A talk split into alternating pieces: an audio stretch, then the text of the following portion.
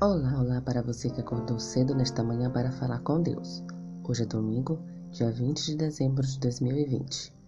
O título da nossa lição de hoje é O Destino dos Mortos em Cristo. No século XVII, um escritor francês chamado Blaise Pascal refletiu sobre a condição da humanidade. Para ele, um ponto era muito claro: não importava quanto tempo o ser humano vivesse, e naquela época a expectativa de vida era baixa, nem se a vida dessa pessoa fosse boa, e a vida naquela época também não era tão boa assim. O fato é que mais cedo ou mais tarde essa pessoa morreria. Além disso, o que quer que viesse após a morte seria infinitamente mais longo do que o curto período de vida aqui na Terra. Portanto, para Pascal, a coisa mais lógica de uma pessoa deveria descobrir é o destino dos mortos. E ele ficou surpreso ao ver as pessoas se preocupando com coisas como a perda de emprego ou algum insulto imaginário à sua honra, não dando atenção ao que aconteceria depois que morressem. Pascal tinha razão, e não há dúvida do motivo pelo qual grande parte da Bíblia é dedicada às promessas reservadas para os que encontram a salvação em Jesus, promessas relacionadas ao que os aguarda no futuro. Na segunda vinda de Jesus, os salvos ressuscitarão para a vida eterna. Após os mil anos, os perdidos ressuscitarão para a morte eterna.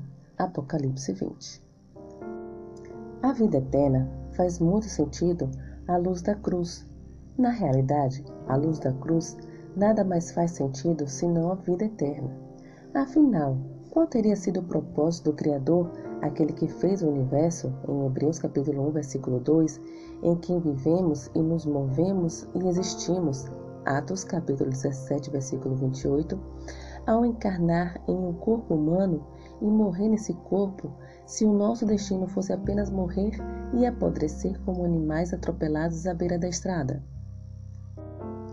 Por isso, o Novo Testamento inclui muitas promessas de vida eterna, pois somente a eternidade garante restituição.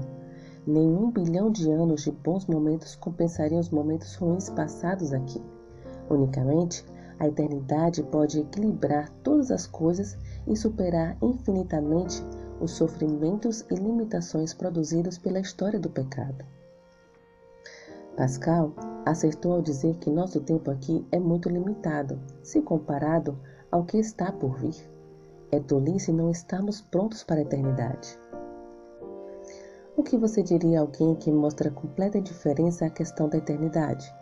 Como ajudar essa pessoa a perceber que essa posição é absurda? Que o Senhor te abençoe. Um bom dia.